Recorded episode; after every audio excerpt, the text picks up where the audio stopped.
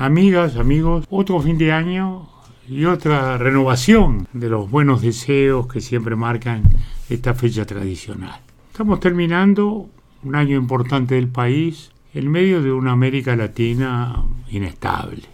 Miremos la Argentina con su profunda crisis económica, sus altibajos políticos, Chile que no logra establecer una constitución, votos en contra, votos a favor, izquierda, derecha, Perú, Ecuador, en fin.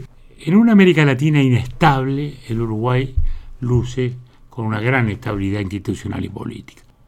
Ustedes pensarán en lo obvio, bueno, sí, pero no es lo obvio en nuestra América Latina.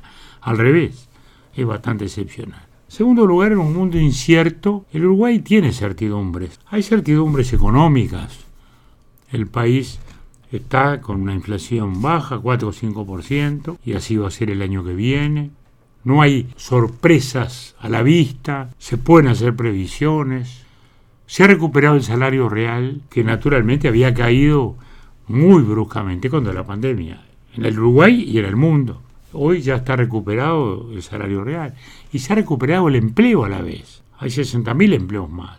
Hay 100.000 personas afiliadas contribuyendo más al BPS de lo que era el 2019. Es decir, hay un mundo del trabajo que en el país se ha recuperado. Y eso es lo fundamental, eso es lo importante.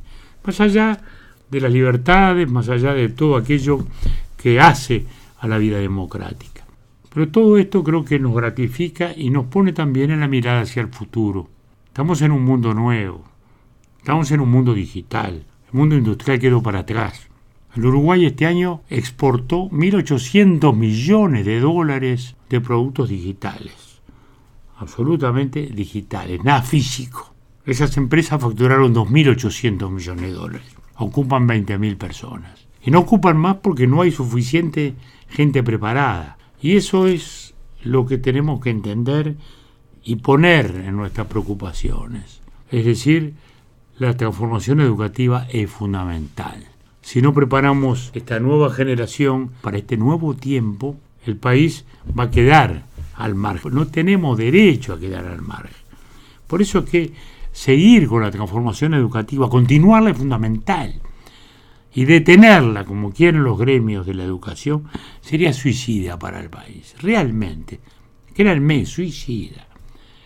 Algo parecido pasa con la seguridad social. Nosotros, como es notorio, en el año 95, segunda presidencia nuestra, hicimos una gran reforma, se crearon las CEFAP, se abrió el ahorro voluntario, se generó un equilibrio nuevamente de un sistema de seguridad social que iba naturalmente hacia la quiebra o a lo que pasa en Argentina, que el sistema no quiebra, pero el déficit tan grande que la inflación devora al país, devora las jubilaciones, devora los salarios, que es lo que ha pasado en Argentina. Pagar se paga, sí, pero ¿con qué dinero? Con dinero devaluado.